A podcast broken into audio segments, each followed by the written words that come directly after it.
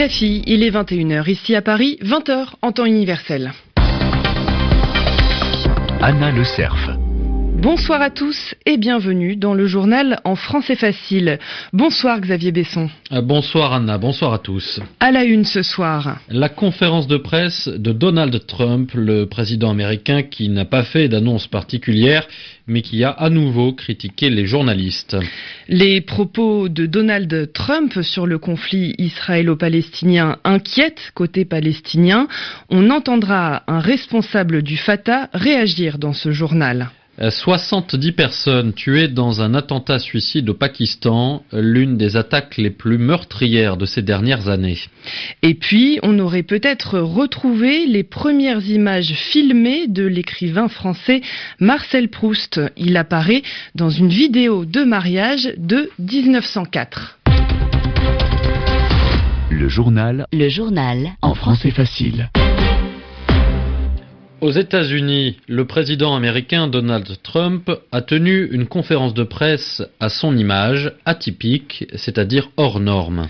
L'exercice a commencé par une longue déclaration qui ressemblait au discours de campagne de Donald Trump, mais sans le public pour applaudir.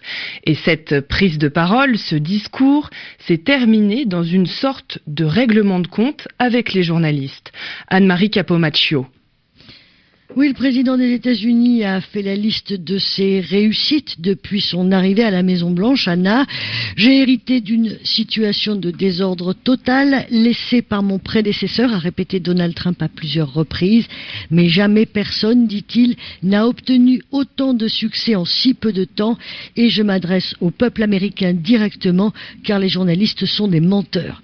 Les journalistes sont d'ailleurs, d'après le président, responsables de presque tous les problèmes et des par les juges. Si la réconciliation avec Moscou n'a pas lieu, ce sera de la faute de la presse. Si le décret sur l'immigration est bloqué, c'est à cause d'une mauvaise décision de justice. Donald Trump s'est aussi vanté d'avoir été porté au pouvoir par la plus grande victoire jamais observée dans l'histoire des États-Unis. Mais un journaliste l'a repris avec les chiffres des dernières élections, celles de Ronald Reagan ou de Barack Obama par exemple. Comment pouvons-nous vous croire, Monsieur le Président, si même sur un sujet comme celui-ci, vous donnez de mauvais chiffres Mauvaise question, a estimé Donald Trump, qui le dit franchement, Anna, il se sent mal aimé. Mais sur les dossiers en cours, est-ce que des informations ont émergé de cette conférence, Anne-Marie? Eh bien, pas grand-chose en réalité, Anna, sur la Russie. Le président Trump affirme n'avoir jamais eu aucun contact avec Moscou. Il assure n'avoir aucun intérêt dans ce pays. Sur le décret immigration, nous aurons un nouveau texte la semaine prochaine, un texte qui va s'adapter, je cite, sur mesure aux exigences de la justice. Sur les étudiants étrangers sans papier protégés par un décret Obama, c'est un problème complexe, aucune décision n'est prise et sur le mur à la frontière sud, il sera construit et il sera, je cite, infranchissable. En fin de conférence de presse, Donald Trump s'est tourné vers son équipe.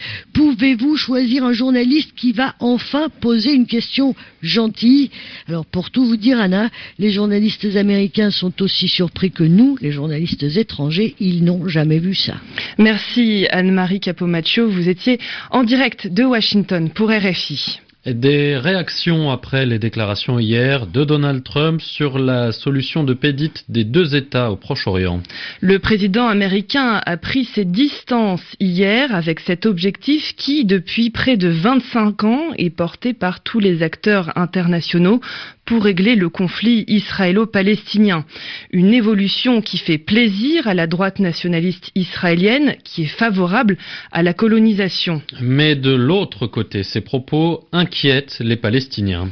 Mohamed Shtaye est membre du comité central du Fatah, le parti qui domine l'organisation de libération de la Palestine. Et pour lui, il n'y a que deux alternatives aux deux États, la poursuite de l'occupation ou l'apartheid, c'est-à-dire une séparation, une mise à part. Il le dit à Nicolas Falaise. Netanyahu, Bien sûr, selon Netanyahou, l'alternative, c'est la poursuite de l'occupation. Et il fait erreur, car l'occupation est insoutenable et les Palestiniens ont parfaitement le droit d'y résister. L'autre alternative à la solution à deux États, c'est qu'Israël devienne un État d'apartheid. Comme l'a expliqué l'ancien secrétaire d'État américain John Kerry, en 2020, c'est-à-dire dans trois ans, les Palestiniens représenteront 51,6% de la population totale vivant entre la mer Méditerranée et le Jourdain, sur la Palestine historique où se trouve désormais Israël et la Palestine. Donc Israël sera de facto un État d'apartheid. C'est cela l'alternative à la solution à deux États. Les deux États, c'est une solution gagnant-gagnant. Mohamed Chtaillé du Fatah au micro de Nicolas Falaise. C'est l'une des attaques les plus meurtrières au Pakistan ces dernières années. Au moins 70 personnes ont été tuées et plus de 150 autres blessées dans un attentat à l'intérieur d'un temple soufi, un attentat revendiqué par le groupe État islamique. Les détails avec Muriel Paradon. Des images amateurs montrent des dizaines de personnes, hommes, femmes, enfants, fuyant les lieux de l'attaque alors que les secours sont débordés. Le sanctuaire Lal-Shabazz Était bondé ce jeudi soir, jour de prière pour la communauté soufie, lorsqu'une énorme explosion s'est produite. Un kamikaze a activé sa charge au milieu des fidèles, selon la police.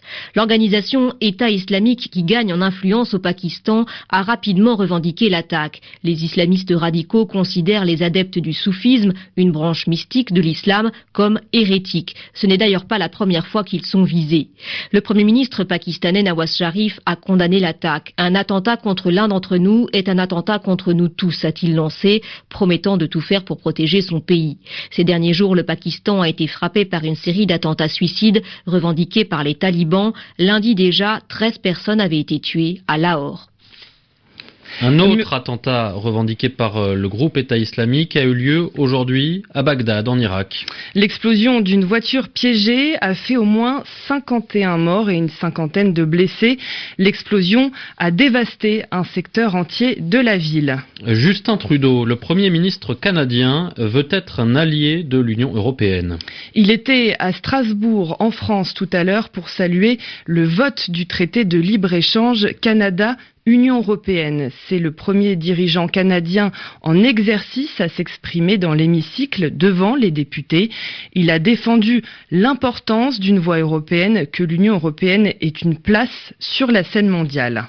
Les premières images filmées de l'auteur français Marcel Proust auraient été identifiées par un universitaire canadien. Son passage ne dure que quelques secondes dans un film de mariage de 1904, mais il a été très remarqué. Le style de vêtements, la moustache, plusieurs éléments permettent de croire à cette analyse. Juliette Buchez. La vidéo d'une minute laisse apparaître un cortège nuptial en 1904. À la 37e seconde, un homme descend les marches de l'église de la Madeleine à Paris. Il est moustachu, porte un chapeau melon et une redingote claire. Le voici, Marcel Proust, l'auteur d'À la recherche du temps perdu. Même s'il est difficile d'identifier formellement l'écrivain, la vie de l'auteur a largement été étudiée, décortiquée, ce qui permet de croire que c'est bien lui. Jean-Pierre Sirois-Trahan, professeur à l'Université de Laval, au Québec, multiplie les arguments qui montrent que cette image fugitive, ce spectre, comme il l'appelle, serait le célèbre écrivain. On sait qu'il se trouvait au mariage ce jour-là, que la mariée sur le film n'est autre que la fille de la comtesse Greffule, celle qui a inspiré à Marcel Proust le personnage d'Oriane de Guermantes. Enfin, le style vestimentaire est proche de celui de l'auteur à l'époque, avec sa redingote typique des dandys. Le monde littéraire s'émeut, en tout cas, de ces images. Marcel Proust n'était jamais apparu sur des images animées, mais le voilà qui prend vie dans ce film de mariage. Juliette Buchez. Le parquet national financier français, l'autorité judiciaire en charge du dossier qui concerne les emplois présumés fictifs de l'entourage de François Fillon, assure qu'il poursuit ses investigations, qu'il poursuit son enquête. Pas de classement de l'affaire pour le moment, estiment les magistrats. François Fillon a tout de suite dit qu'il n'y avait rien de nouveau dans cette annonce dans les pages du journal Le Figaro aujourd'hui. Et puis à Berlin, plus de 200 vols ont été annulés. Les deux aéroports de la capitale allemande sont en grève, une grève du personnel au sol qui réclament des augmentations. Il est 21h, passé de 10 minutes ici à Paris sur RFI. Merci d'avoir suivi le journal en français facile. Merci Xavier Besson. Merci, bonne soirée.